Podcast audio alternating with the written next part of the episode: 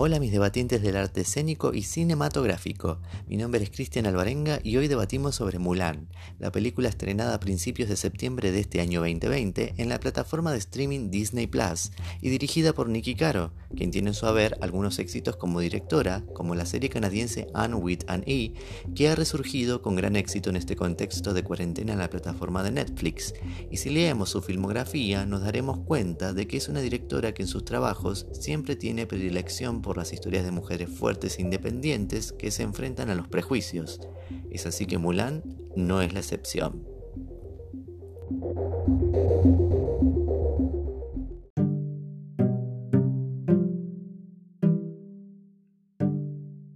Bueno, quiero ser lo más breve y concreto posible, así que nos metemos de lleno a lo que hay que debatir de la película.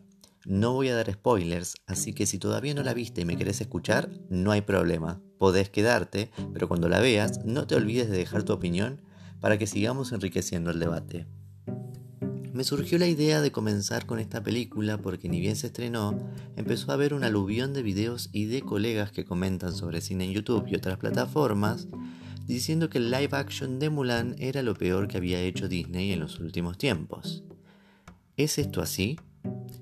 Yo al menos creo que no. Y creo incluso que está al nivel o mejor que otros live actions recientes, como es el caso de El Rey León, por mencionar alguno, y que justamente este es un caso que además demuestra que a pesar de ser fiel, por no decir un calco a la versión animada original, la película no funcionó, quedó debiendo y mucho al público, y no tenía ni una pizca de la esencia de la original.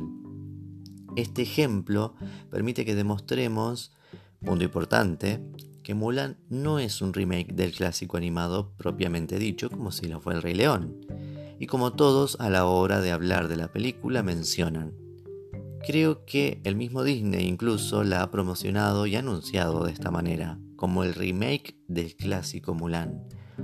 ¿La película tiene escenas, tiene guiños al clásico animado? Sí, pero a modo de homenaje. Así es, Disney se homenajea a sí mismo. De hecho, no tenemos que olvidar que ambas películas, tanto la animada como la actual, se basan en la leyenda china de Shoah Mulan, y de la cual no solamente Disney ha hecho adaptaciones cinematográficas. La propia directora ha dicho en entrevistas que tenía la intención de hacer una versión más adulta y aportar una visión nueva a la historia ya conocida del clásico. Así que eso es un punto a tener en cuenta.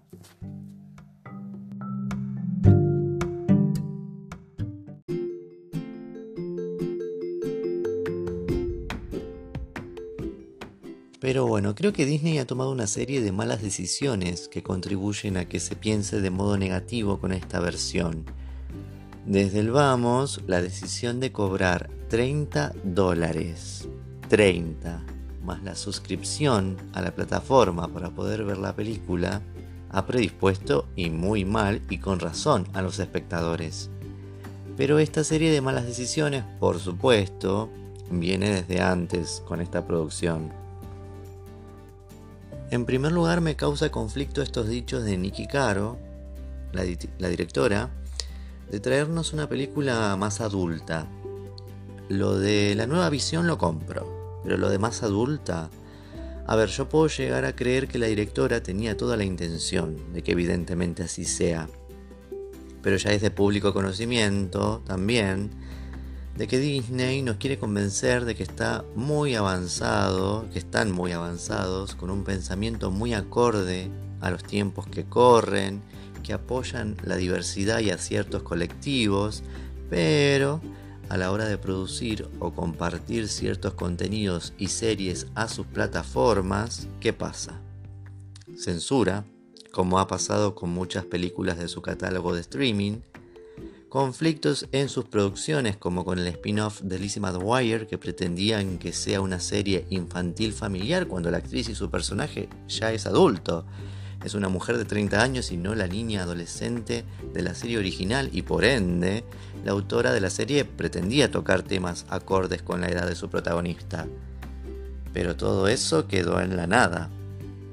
O el reciente problema con la serie Love Victor, con un protagonista homosexual, que finalmente la estrenaron en la plataforma Hulu. porque no encajaba con los ideales de contenido familiar que pretende ofrecer Disney en su plataforma. Bueno, al ver Mulan, esto se nota. Pareciera que no tiene un público muy bien definido, entonces metemos un poco de todo y quitamos mucho de lo que podría haber enriquecido y elevado la calidad de la película. ¿A qué me refiero con esto? Los personajes fundamentalmente. Los guerreros parecen pretender mantener la caricaturización de la película animada que no encaja en la nueva visión de la directora. Y si bien tiene ciertos chistes y momentos graciosos, se sienten impuestos. Otra cosa que es inevitable no notar y que es una pena que así haya sido, son las batallas. Vemos tremendas batallas épicas en las que no se derrama ni una sola gota de sangre o supongamos que obviamos la sangre. Aún así, los guerreros, y ni hablar los protagonistas, terminan con sus trajes y sus rostros impecables, como si no hubieran salido de sus campamentos, básicamente. Y detalles como estos arruinan inevitablemente todo lo que la película, al menos visualmente, consigue. Que hablando de lo visual, si bien está muy bien en general, hay cosas que siendo Disney podrían haber invertido y mejorado muchísimo más, que algunos efectos parecen más de película de Disney Channel que del estudio.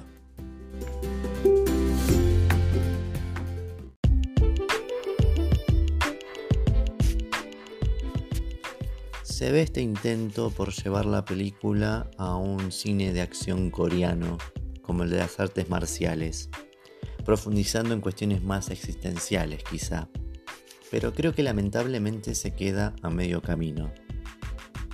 Otra cosa que no suma, a mi entender, es el nuevo personaje de la bruja, que entendemos que es su antagonista femenina que contribuye también al relato de las mujeres luchando por ocupar el lugar que se merecen, pero lo veo completamente innecesario, forzado y es que es Mulan. Y para la historia y para contar eso no se necesita más que a Mulan.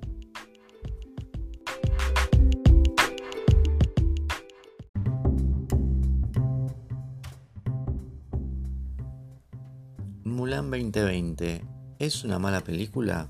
No. ¿Es buena? Considero que tampoco. Pero tampoco está mal. El problema es que hay tantas malas decisiones tomadas para contar el relato que uno jamás llega a conectar con los personajes, ni siquiera con Mulan, que la actriz hace un muy buen trabajo, pero aún así creo que todo el casting podría haber dado un poco más. Porque todo está en el medio en esta película y ese es su gran problema. Si la comparamos con el clásico, por supuesto que va a salir perdiendo. Pero ¿hay algún live action que le gane su versión original animada? Ninguno. Es por eso que Mulan es un buen intento y valoro que se haya querido dar una vuelta de rosca para contarnos la historia desde otra mirada, ni mejor ni peor, simplemente otra.